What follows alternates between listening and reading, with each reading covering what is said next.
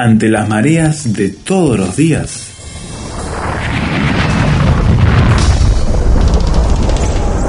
Llegamos a tierra firme.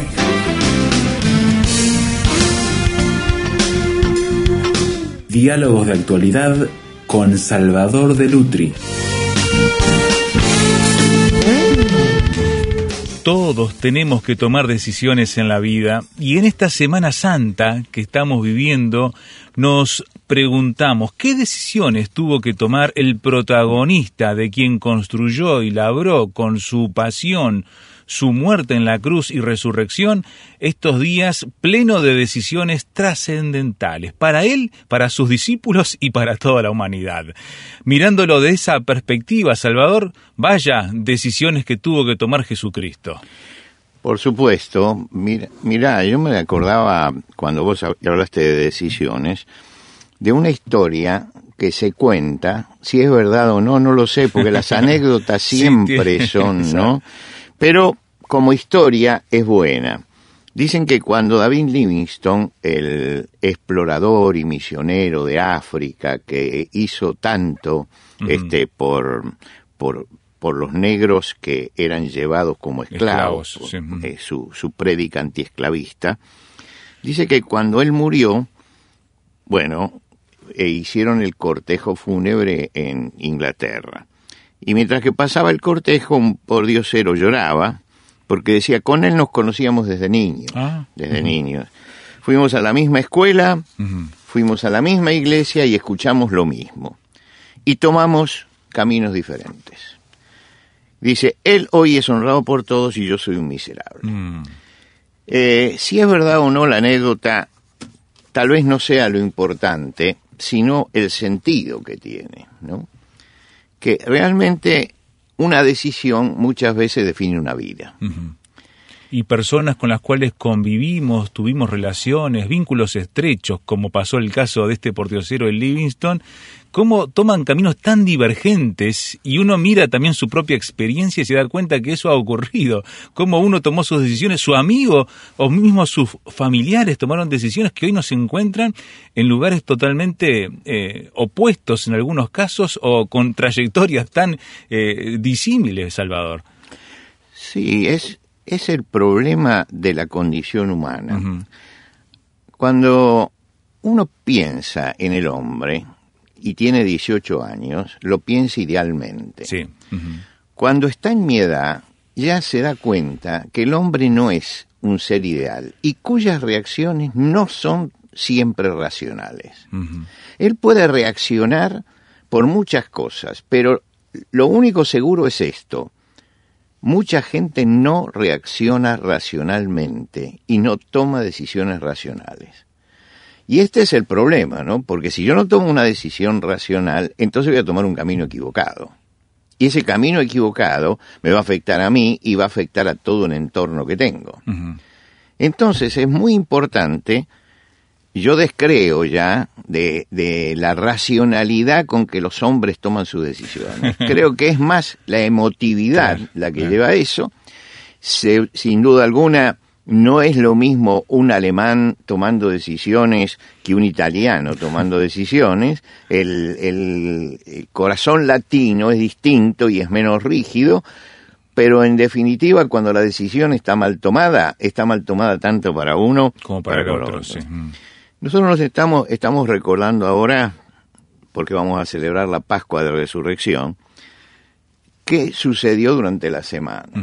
Durante la semana, el domingo entró Jesús a Jerusalén, seguido por una multitud que lo aclamaba, y se empezaron a mover allí fuerzas de oscuridad. Presiones. presiones, ¿no? Lo enjuician tres tribunales, el tribunal judío, el tribunal de Pilato y el tribunal de Herodes. Quiere decir que pasó por tres juicios. En una misma noche. En una misma noche. Eh, después, la humillación, porque se lo entregan a los soldados, a pesar de que los tres tribunales no encontraron nada, y lo entregan a la crucifixión, la muerte, la sepultura. Y llegamos después al gozo de la resurrección. Ahora, quisiera que reflexionáramos al comenzar la Semana Santa en todo lo que significó este hecho en la vida de Jesús. Y todo es el fruto de una decisión inquebrantable de Jesús que aparece en el comienzo de su vida y se prolonga durante toda su existencia. De Jesús tenemos en los Evangelios un episodio que sucede cuando él tiene 12 años, que está, van a Jerusalén con sus padres. Ahora, esta edad, para los judíos, tiene una importancia muy especial. Todos sabemos o conocemos, porque tenemos relación con, con familias judías, que se celebra el Bat Mizvah. Ese Bar Mizvah significa hijo de la ley. Es decir, asume la responsabilidad de su vida ante Dios. En ese momento es cuando Jesús le dice a sus padres, ¿no saben ustedes que en los negocios de mi padre me conviene, me es necesario estar? Es decir, necesito seguir la voluntad de Dios sobre mi vida. Y yo creo que esto en ese momento en que el hombre toma esa mayoría de edad de acuerdo a la sociedad judía, él está tomando la decisión de aceptar la voluntad de Dios para él, por encima de su propia voluntad. Él mismo lo va a decir. Él dice, he descendido del cielo no para hacer mi voluntad, sino la voluntad del que me envió. Quiere decir que en esa voluntad, él comienza su ministerio, un ministerio de milagros. Tal vez lo que más impresionaba a la gente eran los milagros y las palabras de él, los discursos, pero los milagros sobre todo, ¿no? El pueblo se entusiasma con el milagro.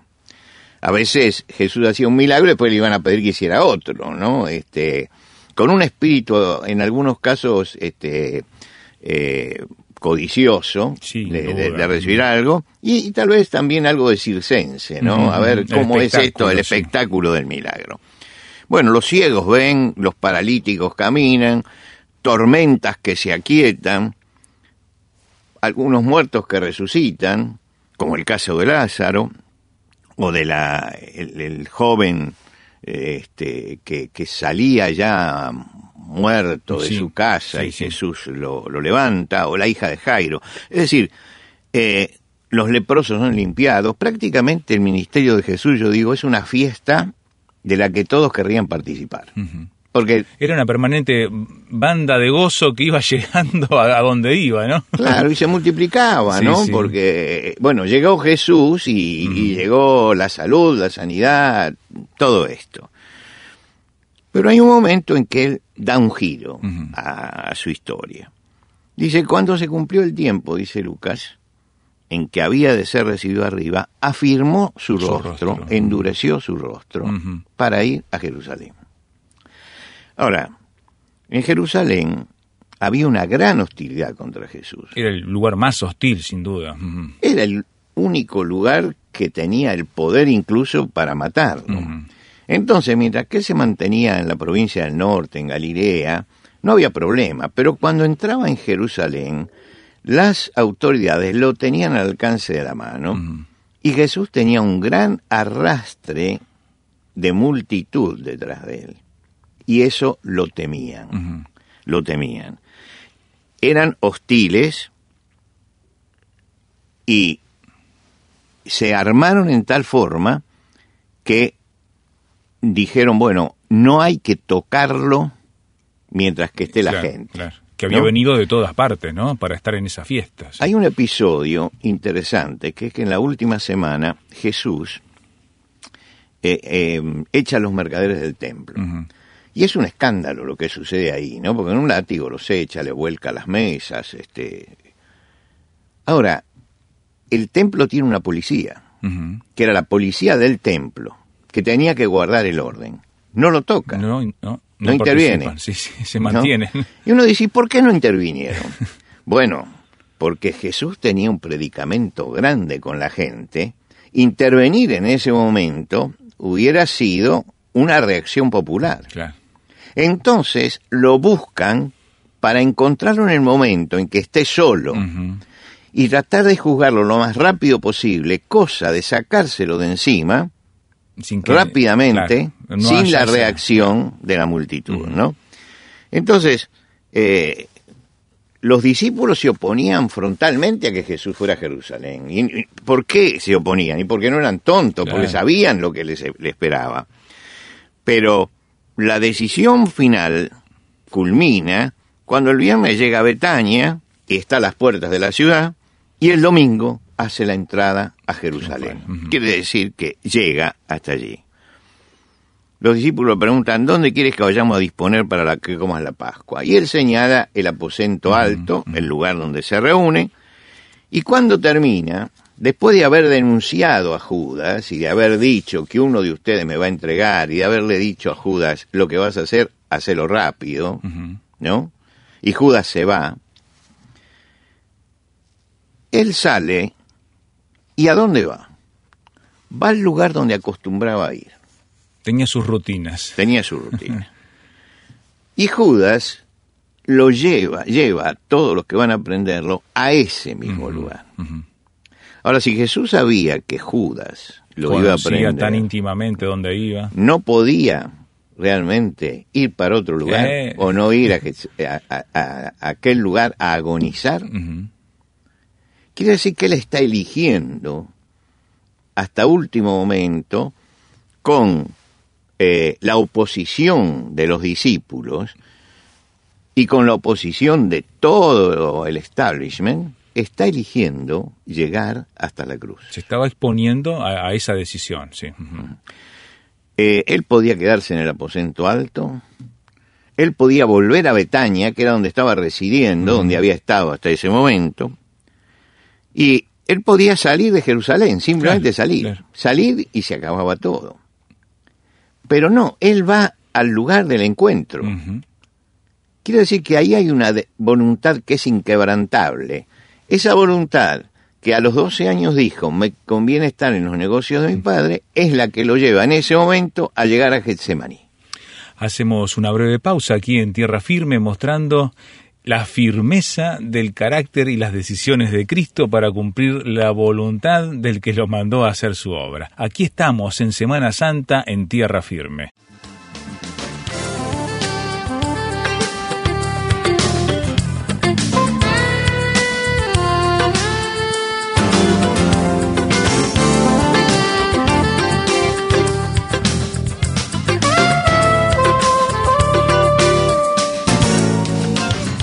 Tierra Firme en Internet. Descubra nuestro sitio, materiales, datos, la transcripción de estos comentarios, frases sobre este tema que le ayudarán a desarrollar una posición con bases sólidas.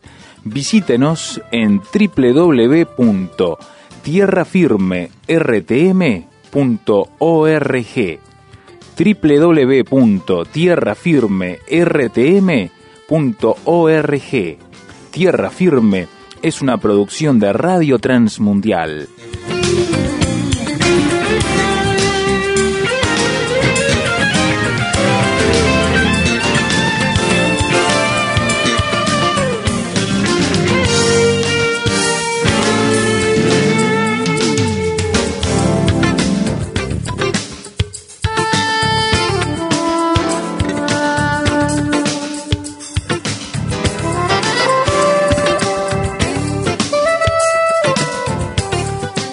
La decisión inquebrantable de Jesús de cumplir el plan, la decisión de llevar a fondo cada una de sus determinaciones, nos encuentra en esta Semana Santa mirando el fruto, el producto de esas decisiones, Salvador.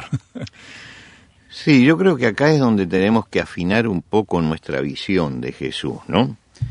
Porque la opción que él está haciendo es la de la agonía, la de la traición, el abandono, la injusticia, la vejación, la humillación, la muerte. Eso es lo que está pasando. Una decisión tomada en agonía, ¿verdad? Claro, pero Jesús no opta por el sufrimiento. Claro. Jesús está optando por hacer la voluntad de Dios. Ese es el foco. Entonces, hay que enfocarlo por ese lado.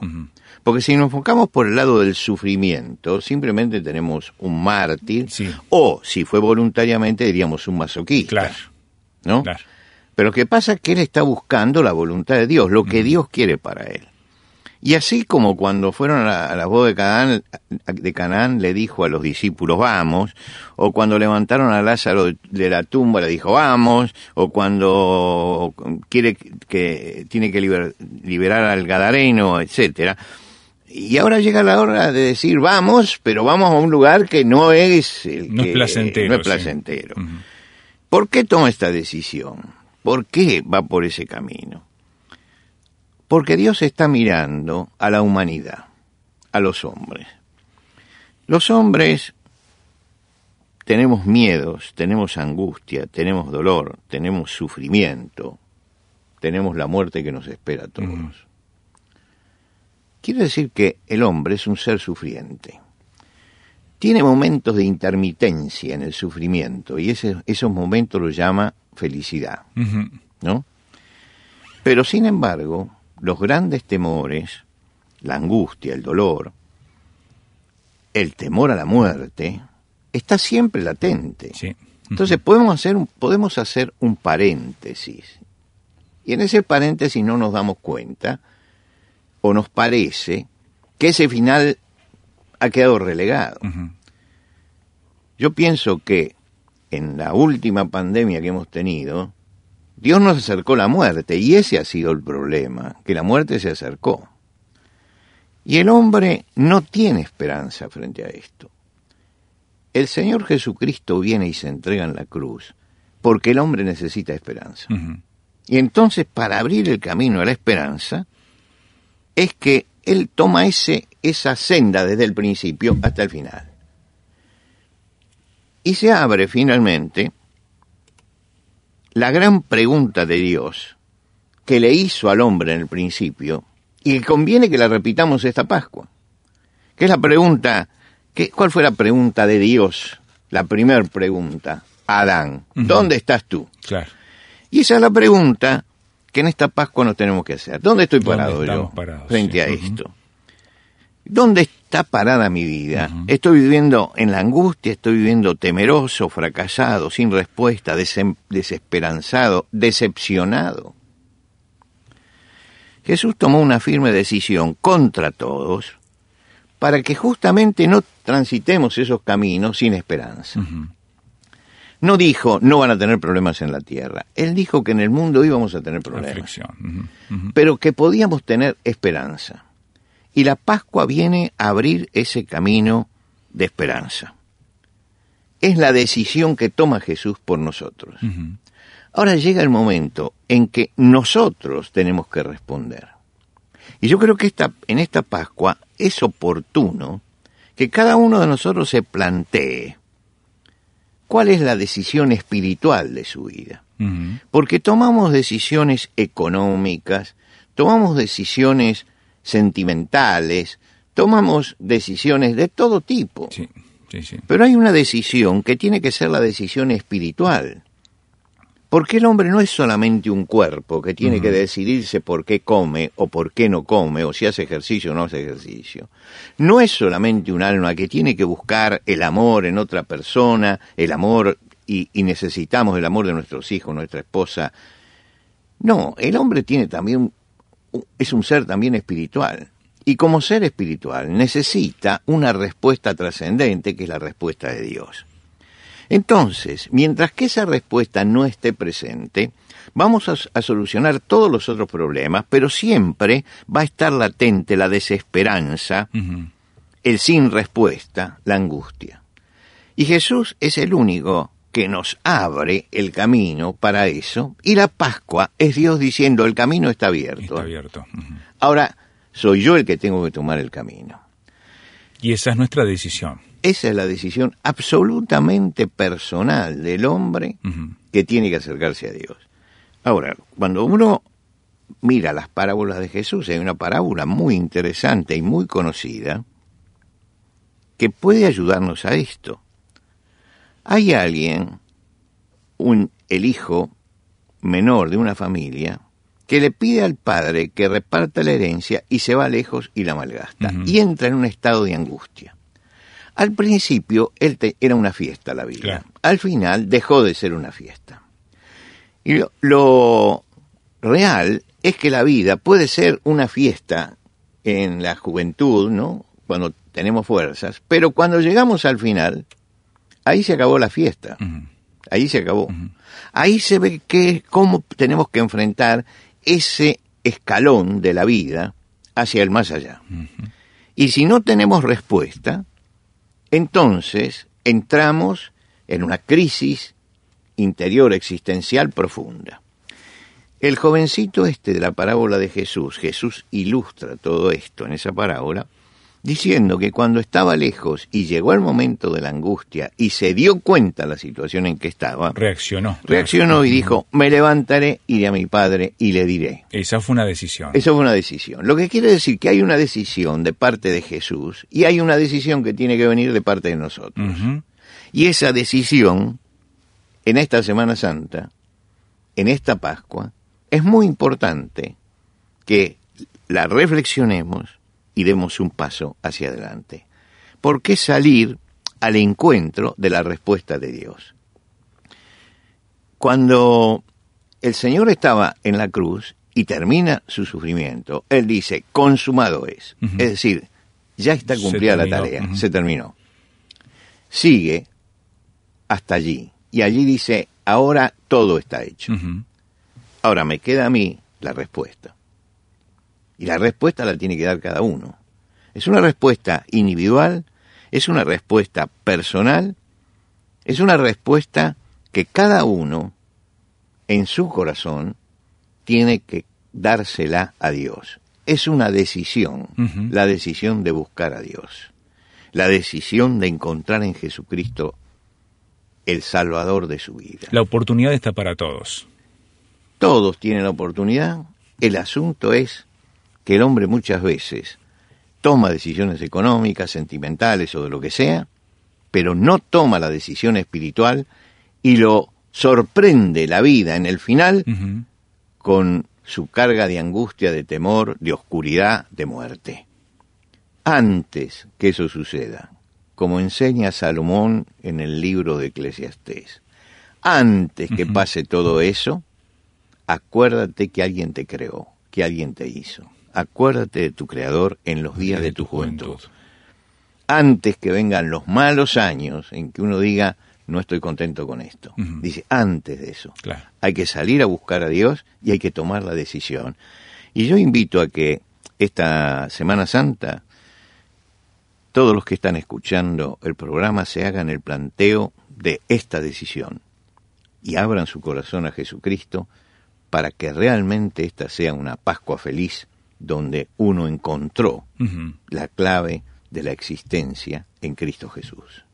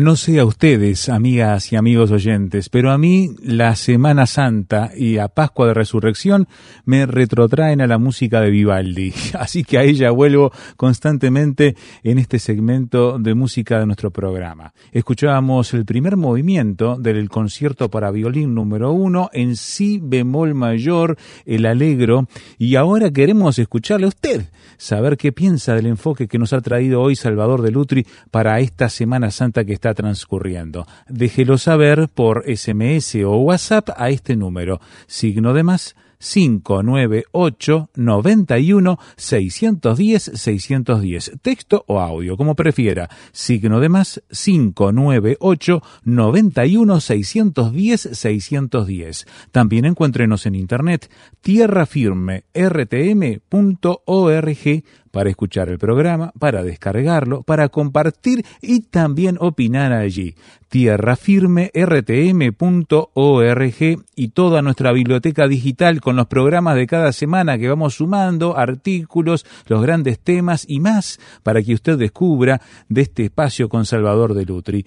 tierrafirme.rtm.org y desde allí la conexión a las redes sociales también para que sea parte de nuestra comunidad.